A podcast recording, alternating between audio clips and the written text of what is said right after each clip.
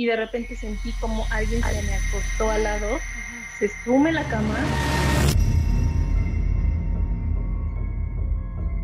Bienvenidos a Pesadilla Nocturna. Un podcast donde contamos historias paranormales que nos han pasado y que no podemos explicar. Yo soy Claudia. Yo soy Gerson y en esta ocasión tenemos tres invitados. Tania, Caro y Vicente. ¿Cómo están? Hola, Bien, muy bien, bien. muchas gracias. A Muy bien, gracias, amigo. Muchas gracias. Emocionados y con miedo a la vez. Muy bien. Esa es la idea, esa es la idea del podcast. A ver, ¿con quién empezamos? Tania, ¿quieres contarnos tu historia? Primero. Sí, si quieren voy yo. Ok. Eh, pues en realidad como que siento que no es una historia como tal, más bien es como, como una serie de historias que se, que se ligan a mí. Eh, yo desde como súper chiquita tenía esta capacidad de ver personas que no estaban en el plano físico. Eh, empecé como desde los cuatro años como a ver a personas de pronto, ¿no? De que unos pies o, o de pronto veía sombras. Nunca sentí como mucho miedo porque yo, sent- o sea, siempre fueron como en ambientes muy, en mi ambiente casero, ¿no? De mi familia, etcétera, ¿no? Entonces mi familia había pues tenido varias pérdidas eh, de familiares antes de que yo naciera, previo a que yo naciera, entonces siempre era como, ah, tal vez es tu tía, o tal vez es tu abuelito, o tal vez, no sé, como que buscábamos esas explicaciones, Ujú. y yo empecé, te digo, empecé como a los cuatro años a ver estas personas en, en la casa, ¿no? De repente ya fue demasiado, o sea, como que a los ocho, nueve años ya yo, yo los veía todo, el- o sea, no es que los veía todo el tiempo, pero ya muy frecuentemente, ¿no? Entonces, eh, un par de veces, por ejemplo, eh, una vez yo me quedaba mucho, muchos días a dormir a veces con mi abuelita y en una ocasión me acuerdo que desperté un, un sábado como despiertas y estaba mi abuelita dormida y enfrente de, de donde estábamos durmiendo había una televisión y yo veía hacia la televisión y había un señor que estaba viendo así a mi abuelita dormir, ¿no? Y entonces eso lo vi a través del reflejo de, de la televisión. Entonces como que me dio curiosidad ver quién era, ¿no? Entonces volteaba y yo en la realidad, o sea, no veía a nadie, ¿no? Entonces como que ese, yo creo que fue una de esas veces que sí, que sí me saqué mucho de onda porque yo lo veía, pero no lo veía de este lado. Entonces llegué a contarle, pues obviamente de niño estás como, como que no sabes qué onda, entonces todas estas cosas se las cuentas a, a los mayores, ¿no? De, Ay, acabo de ver a alguien o acabo de ver qué". Como que yo siento que mis papás ya hubo un punto en el que dijeron, ya esto está demasiado heavy y no sé qué va a pasar en el futuro. Entonces buscaron la ayuda como de un chamán. Mi abuelita era muy de ir como con chamanes y Sí. cosas así. Entonces me llevaron una vez con unas, eh, como una medium. Eso me dio muchísimo. O sea, imagínate, yo tenía ocho años y me llevaron como una medium Ujú. que era una señora como viejita que, que le entraba el espíritu de alguien. ¿no? Entonces, en esa fusión le entraba el espíritu de alguien y te veía y te decía cosas, ¿no? O sea, como que había mucha sabiduría en ella. Entonces, esa señora le dijo a mi abuelita que a mí no me podían ayudar, pero que lo que recomendaba es que hicieran un ritual como para cerrar mis capacidades de ver a esas personas que no estaban en el plano físico, Ajá. porque si no iba, pues, pues no le iba a pasar muy bien, ¿no? Entonces, eh, pues eventualmente mi abuelita y mi mamá encontraron a alguien que pudiera hacer ese ritual y la verdad fue, me llevaron porque yo como a los nueve años desarrollé como un, una etapa en la vida en la que yo no quería ir a la escuela. O sea, y lloraba y lloraba y lloraba y lloraba y lloraba y yo no, no había una razón lógica para, para eso, ¿no? Entonces empezaron a creer que era esa, esa, esa cosa de que yo estaba viendo demasiadas cosas que no, Podía soportar. que no debería ver. Que no podía soportar. Entonces fue cuando buscaron como esta ayuda de alguien más, me llevaron a hacer ese ritual. La verdad, sinceramente yo no sé si no, no lo recuerdo realmente o mi mente lo bloqueó, Ujú. qué fue lo que me hicieron, Mm. pero jamás, o sea, a partir de eso pues ya no, ya no he visto esas cosas, o sea, o ya no tan frecuentemente, ¿no? De pronto sí como por ejemplo, un día iba en la carretera de Cuernavaca, yo vas así como en la película, tú viendo la, la carretera así, Ajá. Sí, como los memes del perrito, ¿no? Que van así en la carretera. Ajá. Y vi una, vi una señora que estaba en medio de la carretera así, así como... Parada. Y yo, ¿what? Ajá, así como... Y pues nada, o sea, como que ese tipo de cositas. Pero en realidad, o sea, yo no sé qué hubiera sido mi vida si no hubieran hecho este ritual o si, si realmente hicieron algo, no lo sé. O sea, pero sí creo que hay, hay gente que nace con esa capacidad de ver mm, más cosas en lo de, lo que en lo que de lo que está aquí.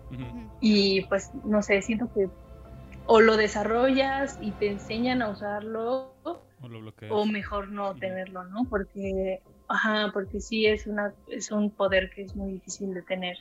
Y por ejemplo em, en la casa de mi tía, una de, de, una de mis tías, siempre ha habido algo, ¿no? O sea, siempre ha habido, no sé qué es, no sabemos qué es, ahí espantan muy feo. A mí nunca me han hecho nada, pero por ejemplo, una vez yo siento que mi, mi sobrino heredó eso porque una vez estábamos eh, en esa casa y él, o sea, él estaba muy bebito antes de poder hablar y nada más estaba así, como así viendo así y como que le decíamos, ah, ¿qué, pasa? ¿Qué pasa? Y lo acercábamos ahí y lloraba, y como lloraba, lloraba, lloraba. Y entonces como que siempre hemos sabido que en esa casa hay algo, nunca hemos sabido qué, pero sí, sí, sí creemos que esa sensibilidad podría estar como en la familia. Entonces, pues eso es, esa es mi historia. Oye, ¿y nunca, nunca supieron quién era el señor de la, de la tele? ¿Cómo era físicamente? O sea, ¿cómo ah, era la descripción? ¿Era solo una sombra o cómo era? ¿Era como tu abuelito? Era mi abuelito. Ah. Yo creo que era mi abuelito. Porque, o sea, yo, yo conocí a mi abuelito cuando, cuando estaba muy bebé. O sea, él falleció cuando yo tenía dos años, pero pues yo, yo no me acuerdo de él, ¿no? Pero eh, como que siempre que lo describía, o sea, les, decía a mis, a mis papás o a mis hermanos, oigan, vi esto, me decían, descríbelo, ¿no? Ah, pues era un señor alto, moreno, usaba este sombrero y esas eran las características de mi abuelita.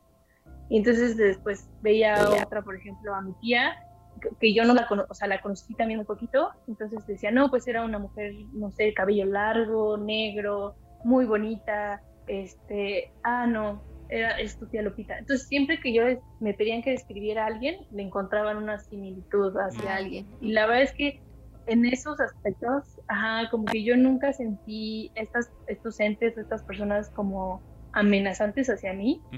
Eh, o sea, las, las, las veía, las veía, pero nunca sentí miedo de ellas, mm. ¿no? O sea, como que nunca sentí que me fueran a hacer algo o, no sé, solo era distinto, ¿no? y, y, pues nada, no sé, no sé si, si, si, no hubiera, si no me hubieran cerrado, no sé qué hubiera pasado, ¿no? Que seguirlos viendo, ¿no? Y cuando mi abuelita, mi abuelita falleció en 2017, eh, fue una etapa muy fea porque ella no se pudo despedir de nosotros, ¿no? Como verbalmente. Ella le dio un ataque cerebral, ¿cómo se llama? Un derrame. Una trombosis. Mm. Un derrame cerebral, entonces ya no pudo expresarse con palabras, pero pues no sé, como que sí nos veía y así, ¿no? Entonces cuando fallece, pues yo siento, o sea, como que siento que nos quedamos con esa cosa de no nos pudimos hablar, ¿no? Entonces, eh, pasa el tiempo, pasan unas semanas y yo estoy aquí en el DEPA. Jorge se tuvo que ir de, trabajo a Guadalajara, a, la feria de Guadalajara, de libro, y entonces yo estaba aquí solita y la verdad es que no tenía miedo per se, pero entonces yo tengo dos gatitas, ¿no? Estaba durmiendo y una de esas, una de estaba así como súper durmiendo, eran como las 4 de la mañana y de repente yo sentí una presencia en la puerta del cuarto, porque siempre dormimos con la puerta abierta por las gatitas, y entonces sentí la presencia de alguien. sentí la presencia de alguien, yo no sabía, o sea, estaba muy dormida, ¿no? Pero como que esas veces estaba dormida pero despierto, y entonces sentí como las dos gatitas que estaban sentadas, acostadas al lado de mí, se levantaron y se fueron. Y entonces y de repente sentí como alguien se me acostó al lado, se sume la cama y yo estaba como que entre despierta y dormida, pero yo no me podía mover. O sea, yo estaba así. Y entonces yo lo que estaba soñando era que eh, habían terminado los rosarios de mi, de mi abuelita y ya estábamos como solo la familia y estaban mis primos y les decía, oigan, pues ahora sí hay como que rezar pues en familia para mi abuelita, ¿no? Y entonces me decían, sí, hay que rezar por ella. Entonces me decían, tráete uno de sus rosarios. Mi abuelita tenía una colección muy grande de rosarios de todo tipo de materiales. Ujú. Y entonces yo iba a su cuarto, agarraba un rosario y les decía, oigan, pero yo no sé rezar el rosario. O sea, yo no tengo ni idea de cómo Ajá, se hace reza el rosario. He visto cómo lo hace mi abuelita, cómo lo hacen otras personas, pero yo no sé. Y me decía un primo mío, no, no te preocupes, debe estar en YouTube, hay que buscarlo. Y entonces eso estaba ocurriendo en, mi- en mi cerebro y en mi sueño cuando yo siento que, esta- eh, que la cama se hunda y alguien se me acuesta encima. Bueno, no encima, al lado. Al lado. Y entonces yo en ese momento yo, ajá, yo ya tenía mucho miedo. Esa vez sí sentí como mucho miedo porque decía, ¿qué está pasándome? ¿no? O sea, no me puedo mover, no me puedo despertar, estoy soñando esto, estoy sintiendo lo otro. Las, o sea, como que a mí me, o sea, esa señal de que las gatitas se pararon y se fueron, Ajá. para mí fue como, ¿qué? ¿Por qué ¿Quién se está aquí? Ajá. Y entonces, eh, ajá. Y entonces de repente como que ya me pude despertar, me pude mover y yo estaba así chillando, o sea, estaba chillando, chillando y pues no sé, a ese momento le hablé a Jorge y le dije, me acaba de pasar algo rarísimo, este, sentí esto y le dije, yo creo que era mi abuelita, ¿no? O sea, que vino como a despedirse bien de mí, ¿no? Y sobre todo porque cuando nos mudamos a este depa, ella, como que yo siempre le decía, ay, amor, tienes que ir a conocer mi nuevo depa, ¿no? O sea, como, este, está súper bien porque ahora no tienes que subir escaleras, puedes subir en el elevador, este, tienes que ir a conocerlo y bla, bla. Nunca pudo venir, ¿no? Entonces, como que, o sea, como que para mí esa sensación como que sí, de- fue como, vine a tu depa, lo, lo vine a conocer, ¿no? Ajá. y, y bye, y que te vaya muy bien. Y después que ya me pude despertar, regresaron las, las gatitas a mi lado y ya se volvieron a sentar y a acostar. Y yo como, wow, o sea, fue como para mí un, no sé, una, Sí, una que sensación muy rara, yo como- no sé si, como cerrar ahí lo que Ajá. había quedado pendiente. ajá, con ella y Ujú. con, no sé si como un poco ella aprovechándose de mí, que podía ver estas cosas, Ujú. no sé, como, Sí, para, para ya, poder ya, despedirse. realmente- para poder despedirse, ¿no? De que, de que sí vino. Fíjate que Sí, nos, nos Y un par contaron. de veces- Ajá. No, dime, dime. Tú dime. Y un par de veces más la he soñado, o sea, como que la he soñado, como que siempre nos dice como, ella tenía una casa en, en Morelos, en Cuernavaca, y entonces un día yo soñé que iba a su casa y la veía, y la veía súper contenta ahí. Y me de- le decía, ah, güey, todo, todo el mundo te está buscando, ¿dónde has estado? Tenemos mucho tiempo buscándote. Me decía, no, yo estoy aquí, yo estoy súper bien.